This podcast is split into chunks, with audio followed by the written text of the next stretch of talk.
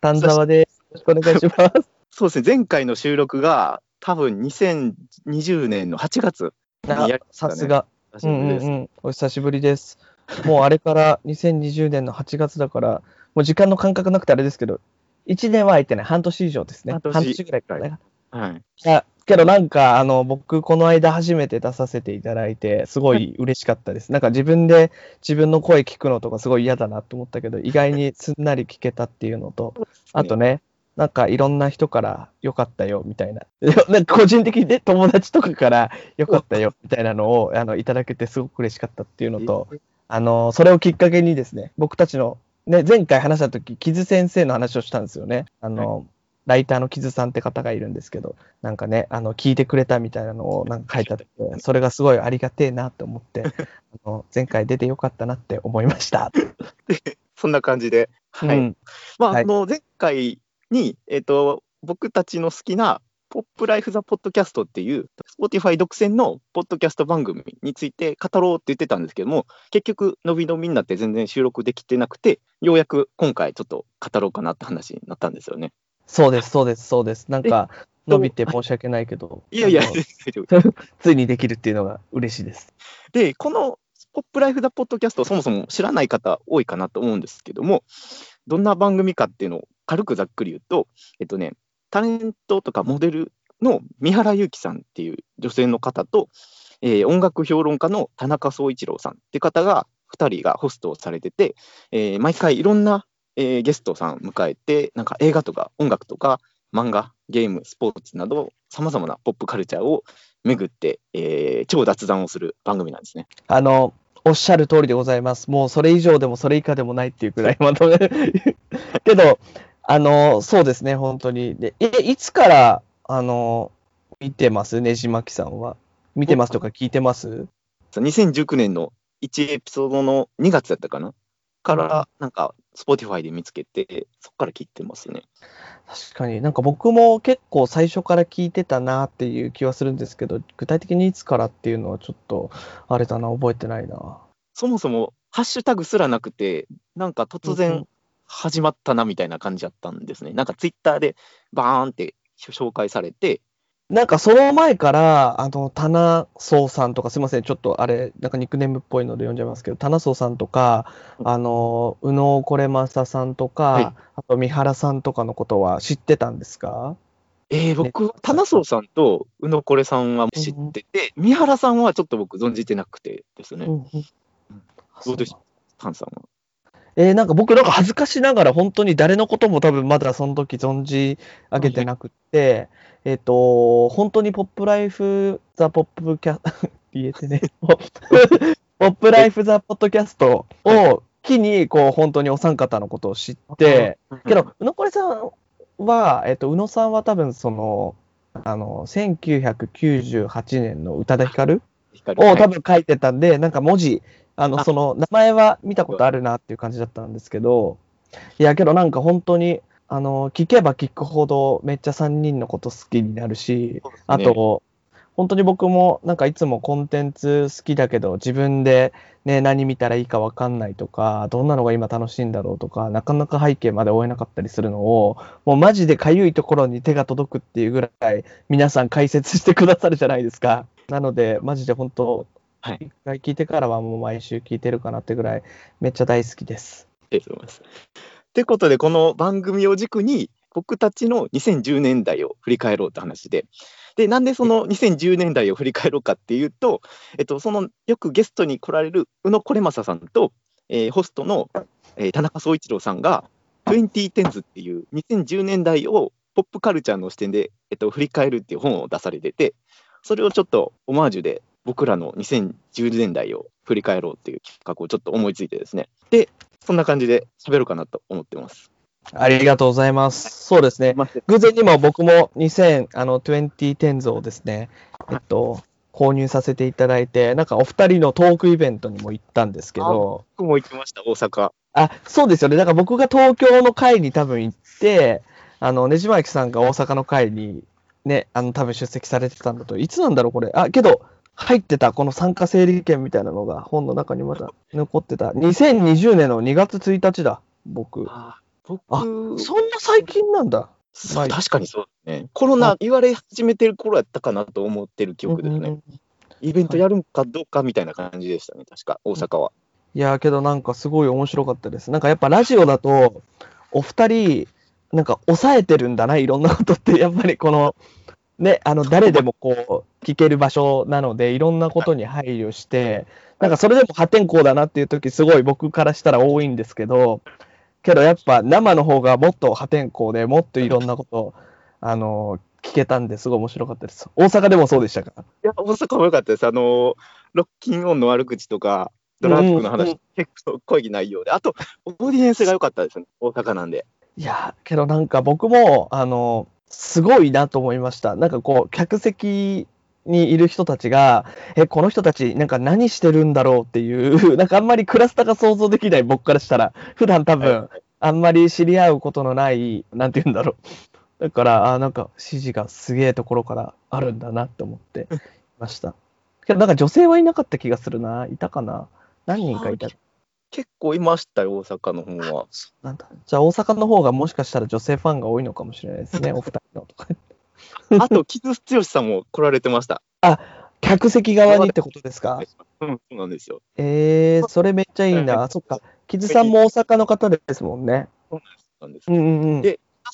さんとかがたまに木津さんに語りかけるんですけど、うん客客側に。でも、うんすごい木津さん、距離取って、今日は観客として参加させてもらいますって感じですごい 面白かった。巻き込まれたくない。なるほど。それなんかちょっと想像できますね。いやー、はいっていう感じで。で、そうですね、えーどこから語ろうかってとこなんですけども、えーそうですね、どうしましょなんか、好きなところなんですか？別に好きなエピソードでもいいですし、なんか、ポップライフ・ザ・ポッドキャスト、なぜ好きか問題みたいな。あう。僕、そうですね、ポップライフ・ザ・ポッドキャストのすごいなって思うところは、やっぱりなんか、音楽へと音楽だけで語っちゃう番組とか、結構その音楽番組、ポッドキャスト他にもいろいろあるんですけども、なんか音楽だけに偏らず、音楽からアニメとか、えーうんなんか他のスポーツとか、なんかクラブシーンとか、もういろんなところに飛び火しながら語るところとか、あと結構、あっぴろげに、なんかその暗い部分も重い部分もしっかり見据えて喋ってるところとか、すごいなと思いますね。あと、毎回そのゲストさんの個性がうまく混じって、違うバイブスが生まれてるところとか、すごいなと思いますね。なんか、僕がすごい好きになったポイントは、やっぱりなんか三原さんがいるっていうことだと思ってて、なんか、っていうのも、なんか僕あんまりその音楽とか映画とかもちろん好きですけど、なんか詳しいかと言われるとそうでもないし、なんかその考察とか、なんか批評とかっていうことに対して、なんかあんまりこう、なんて言うんだろうな、自分事っていうかこう、すごくグッとハードルが高いものだと感じてしまうタイプなんですけど、けどやっぱなんか、三原さんがそこにいて、こう、なんていうんだ、例えば、宇野これさん、宇野さんと、えっ、と、棚荘さんと、あと、まあ、有識者の方々だけだったら、なんか僕あんま見ない、きなんか最初にこう、入ってこれなかっただろうなと思っていて、なんかこう、プロ感がすごすぎるというか、や はり、なんですけど、なんかその、別に三原さんがそのプロじゃないとかっていう話ではなくて、なんかいつも三原さんがすごいこう、いい空気を出してくれていて、なんかある意味、少しリスナー側に立ってなんかきっといろんなことをこう聞いてくれたりとか、え、それって何ですかとか、あとなんかすごくこう、ああいうカルチャーの場って、なんて言うんだろうな、評論家さんとかだけやと出てしまうってことですよね。うんうん、なんか外から見ると、ちょっと排他的に見えるというか、あの、イメージ的には、こう、強すぎて。なんかその扉をぐっと、え、なんか、私それ知らないとかっていうのも、なんかすごい堂々と言ったりとか、それって何ですかとかっていうことを、なんか聞いてくれて、リスナー側に橋渡ししてくれるんで、もう本当にそれがめっちゃ僕は好きです。すごいですね。ああれのつながりはどっから生まれたんでしょうね。なんか、棚荘さんが確か声をかけたって、なんか、Spotify かなんかの記事で見た気がするんですけど。言ってます。なんか三原さんのこと本当好きですよね、田中さん。あそうですね。そう、やっぱりいろんな、なんか生きてるだけでポジティブなエナジーがあるとか、なんかこう、すごい言ってたのを覚えてる気がする。いや、けど確かにね、どこで繋がったのかわかんないですけど、マジでいい人選だなと思いました。ね。おめっちゃ大好きなとこです。で、なんか、田中さんと宇野こるさんは、僕、ちょこちょこはそのツイッターとか、なんかウェブ記事とか、あの、ライナーノーツとか、雑誌とかの文は読んでたんですけども、やっぱり音楽評論家さんってなんか、文章がどうしても硬くなるじゃないですか。なんか、なんか、宇野こるさんとか田中さんってなんか、硬い人なんかなと思いが、思ってたんですけども、あんな初めて喋ってる声を聞いて、あ、なんかこう、人間味のある方なんやなとか思って、そういった、その、キャラを知れるとこも良かったかなと思います。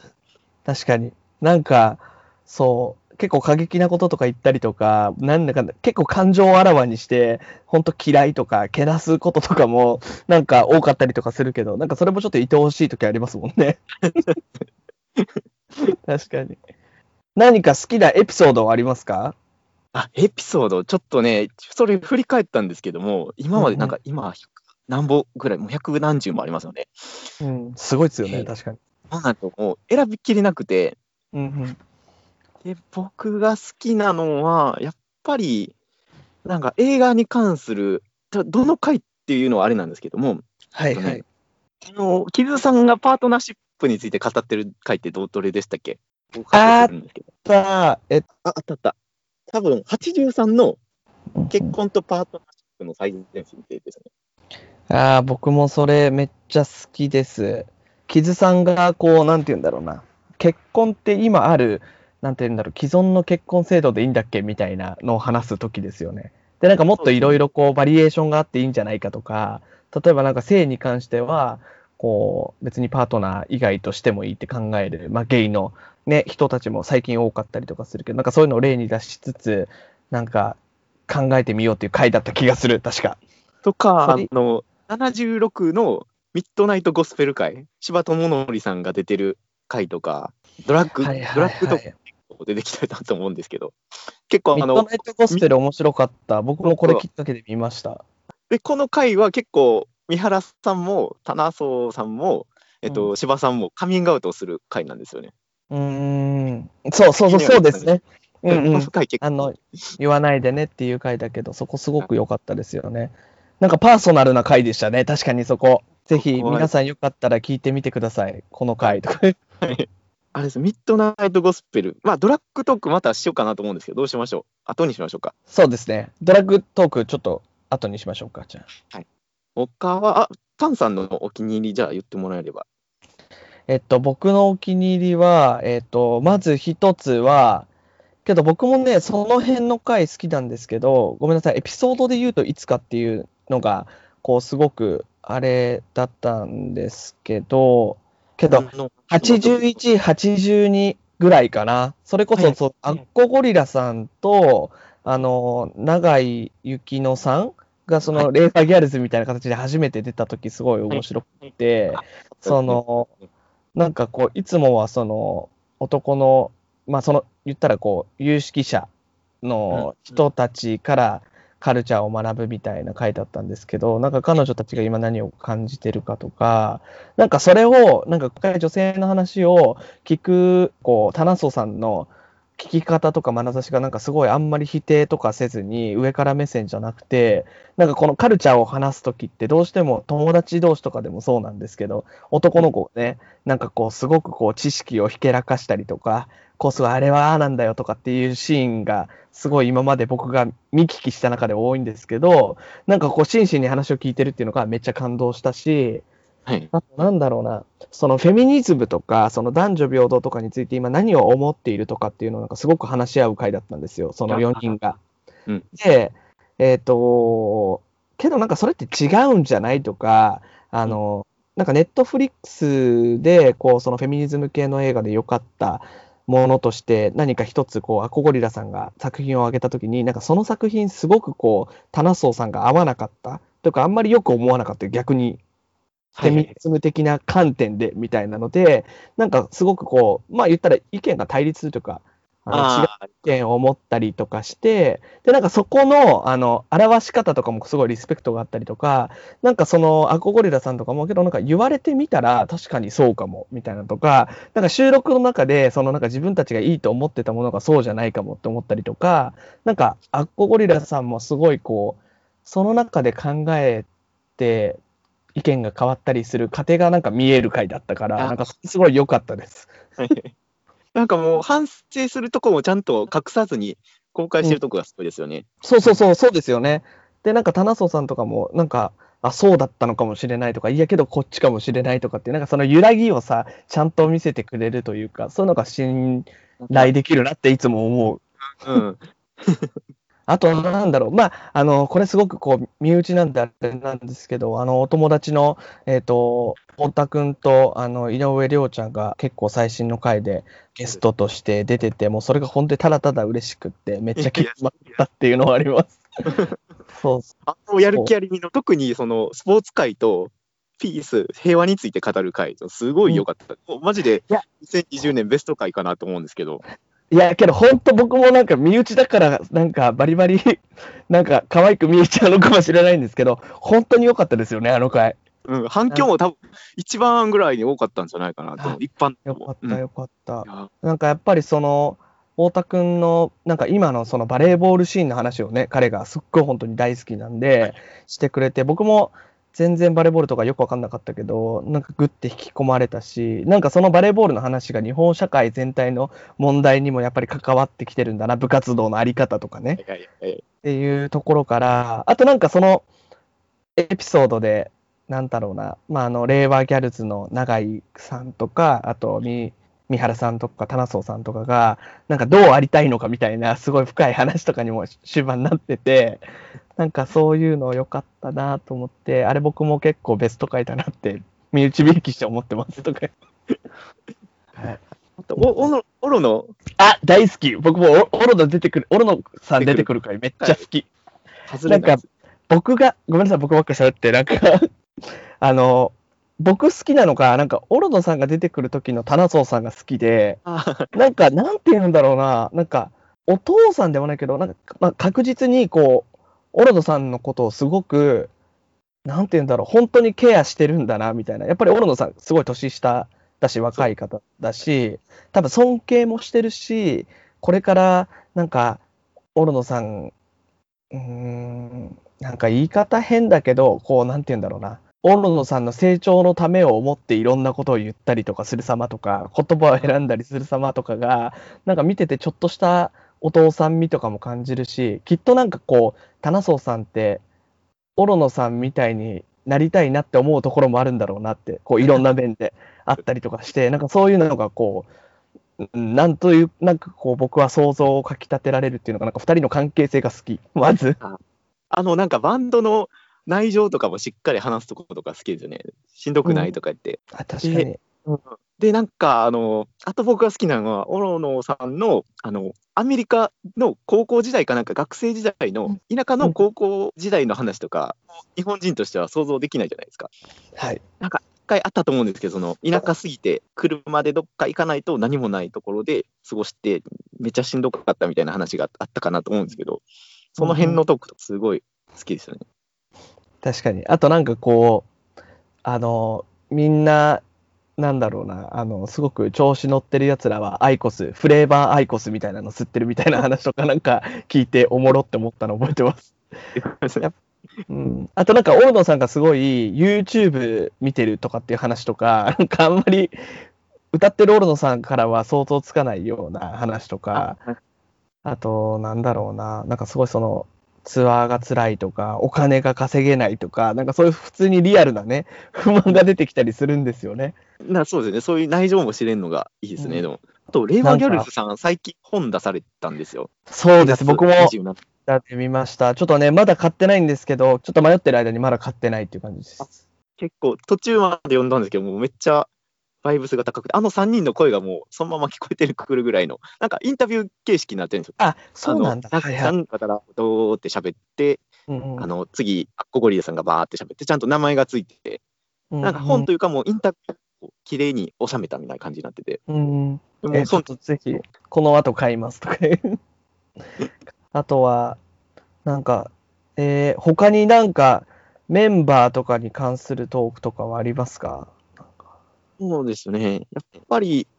あーそうですね。いっぱい言いたいことあるんですけど、宇野さん、まだあんまそんな語ってないかなと思うんですけど、宇野ん。さんのなんか距離感というかもう、すごいですね。なんか、ちゃんと業界のことと作品の絵の愛みたいなのも感じて、その、うんなんていうんかな、なんかもう、ちょっとうまく語れないですけど、宇野さんが出てる回は間違いなくしっかり聞けるなっていう安心感はあるかなと思います。なんか、宇野さん、すごい、こう、なんか、本当にめっちゃいい意味で、なんかプライドある方だなって思いますね。なんか、ちょっと、だから逆に、こう、全然別に、絶対そんなことないけど、なんか、もし宇野さんが自分の会社にいたらとか思うと、ちょっと怖いなと思うし、なんかこう、それなんか、本当みたいな、こう、なんかこう、ちゃんとマジレスする人じゃないですか。こう、疑問に思ったこととか、なんかあんまり別に濁さずに、こう、そうなのかなって突き詰めていくタイプというか、なので、なんかそういうところは強い人だなと思いますね。花荘さんとよくあのブラック・ライブスマターのところで、ちょっと捉え方が違って、いつも喧嘩になるところとか、なんかもうすごい宇野さんっぽいなと思って、その辺も好きですね。ちょっとうんめっちゃ好き、めっちゃ好き。うん、あります、あります。あとはそうですね、柴さんについて多分そんなまだ喋ってないんですけども、あの回が多分前半の方で出てたライターとかブログについて語ってる回あったかなと思うんですよ。なかあ、なんか思い出したかもしれない。なんか柴さんがもともとハテナブログとかをやっていて、なんかその、ロッキンオンでしたっけ？に、なんか入社試験の時に、なんかそれがすごい問題になったみたいな、なんか話ししてましたよね、確か。なんか公開して問題になったみたいな。僕自身もブロガーっていうか、ブログずっと続けてて、ハテナブログやってるんで、すごいなんかシンパシーがあって。で、なんか、柴さんのいいところは結構、あのー直接コンタクトを取って、その人のインタビューをしっかり、もうちゃんと足を運んでかわかんないんですけども、そのちゃんとその人にぴったり密着して、カルチャーを掘り下げていこうってしてるところが結構好きかなと思います。うん。僕もなんか柴さんのなんかお人柄というか、まあもちろんそういうふうに積極的にいろんなことやってるのもそうですし、なんかあんまりこう、喋ってる時とかも、なんかいつもこう結構柔らかい雰囲気をこうまとってる方じゃないですか。だからなんかそれは純粋に好きだなと思いますね。なんかあのピリはい ピリッとするときあるじゃないですか、棚荘さんとあの宇野さんだけだと。けどなんかはいそういうところになんか柴さんいると、なんかあ癒されるって思ったりとかするんで。僕の柴さんが好きなところは結構日本ディスをあんまりしないってところです。あの棚荘さんとああの宇野さんは結構、まあ、海外の最新のところを見てそこから日本の、まあ、いいとこと悪いとこをどんどん詰めていく感じかなと思うんですけど、うん。結構柴さんは日本のいいところを素直に見てるかなっていうところがすごく僕は思ってて、まあ、その辺がバランスきれいに取れてるんじゃないかなっていうところ確かに。ですね。多分リスナーとしてもその辺はありがたいか、うんうんうん。ありな助かってる人多いかなと思います。確かに、そうですよね。それは思います、僕も。あと、あの、はい。プライフダポッドキャストで、なんか映画音楽とか以外にも、あの、ゲームとスポーツ語るってたまに言ってるじゃないですか。あの、テーマとしては、はいはいはい映画はい。えースポーツ語るって多分説明欄とかにも書いてあって、うんでも実際多分まだゲーム界が一回も出てないのかなちょこちょこだけは出てきますけど、ああ、なんかあのネットゲーム、なんか多分専門じゃない、せ専門というか、話の中でこう最近のゲームの話になったりとか、アモンガスじゃなくて、そう、ザ・ラスト・オブ・アースの話とかは出てましたよね、確かに。アンさん自身はゲームされるんですか、普段？いや、僕全然しないですね。なんか子供の頃はもちろんしてましたけど、最近は全然してなくて、それこそ、この自粛期間に、もうやることないし、あの、ニンテンドースイッチ買おうと思って、そこから結構最近はやっていてはい、あの、それこそフォートナイトとかはめちゃくちゃやってます。今課金したりとかしてやってます。いいですね。うん、なんか全然本当に人と気楽に会えないので、なんかフォートナイトを夜、あの、お友達と、あの、音声チャットしてお、あの、だらだら仕事の愚痴し言ったりとかするのが結構最近の息抜きになってて、いや、いいなと思いますね。そうですねあの、ゲーム界が今のところ、まだ来てないのかなと思うんですけど、なんか、キズさん、キズ剛さんが喋ろっかって話をしてて、あ、そうなんですね。キズさんもゲームやるんだ。知らなかった。みたいです任天堂のゲームとかも。うん。で、最近、宇野宇野これまささんも、あの、別のゴータウンポッドキャストっていう番組で、そろそろ俺もゲームしなきゃな、みたいな話をされてて、であそうなんでかっていうと、やっぱりその、ゲームっていうのはもう、すごい音楽とかヒップホップとかも映画の世界でももう重要なカルチャーとして描かれてきてるんですね。うんで、宇野さん自身もちょっと見逃せへんなって感じ。あのートラビス・スコットのはいはい。オンラインラブがもうすごいブームになったじゃないですか。うんうんまあああいうところからも、まあ、他にも米津玄師とか、ザ・ウィーキンドとか、マシュメロとかもすごいなんかゲーム内でライブをしたりとか、なんかそういうとこで、ゲームってやっぱりもう音楽業界にもなんかもう抜いては語れないみたいなところになってきて、宇野さんも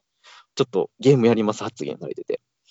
確かにあの、フォートナイトでライブめっちゃやってますもんね、BTS とか、確か。ですよね。うん。そうそうそう、そういうの楽しいなと思うし、確かにフランク・オーシャンとかもゲームモチーフのなんか PV だったりとか音とか多いイメージありますね。チャンネルオレンジでもなんか、うんプ。レステの起動音っていうのかな、をはい。サンプリングしたり。からしてますね。はい、思い出した。僕なんで僕結構ゲーム界期待してますね。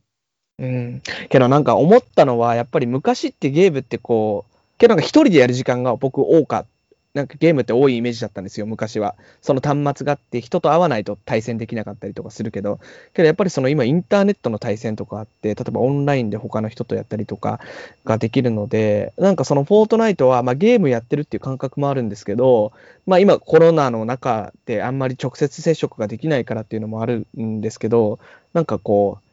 う、ゲームやってると、なんか僕普段なんかあんまり電話とか、あの友達と、あの、ビデオチャットとかオンライン飲み会とか結構苦手なタイプで、会ってないのにこう手持ち無沙汰になってしまったりとか、なんかこう人との会話をなんかどう続けたらいいんだろうとかって、なんか音声だけだとあんまり思っちゃうんですけど、なんかフォートナイトとかしてると、なんかやることはやっぱりゲームあるので、なんかその上でこう気楽に話せるっていうのは、なんかすごくいいことだなと思います。なんか下手したら、こう、コミュニケーションの質良くなってるというか、なんか話そうって言って話すのは、ちょっと僕とかはなんかむ仲良くても結構、え、何話そうとか思っちゃうタイプなんだけど、なんか何かやりながらだと、すごい気楽にいろんなこと話せるっていういうのを、このコロナ禍に僕はゲームをやりながら発見しました。大切ですね、それ。もううんで、まあまあ、あのいろいろこんな感じで、ポップライフ・ザ・ポッドキャストについて、まあ、軽く語ったんですけど、ここから、えー、2010s、僕たちの2010年代を振り返るということで、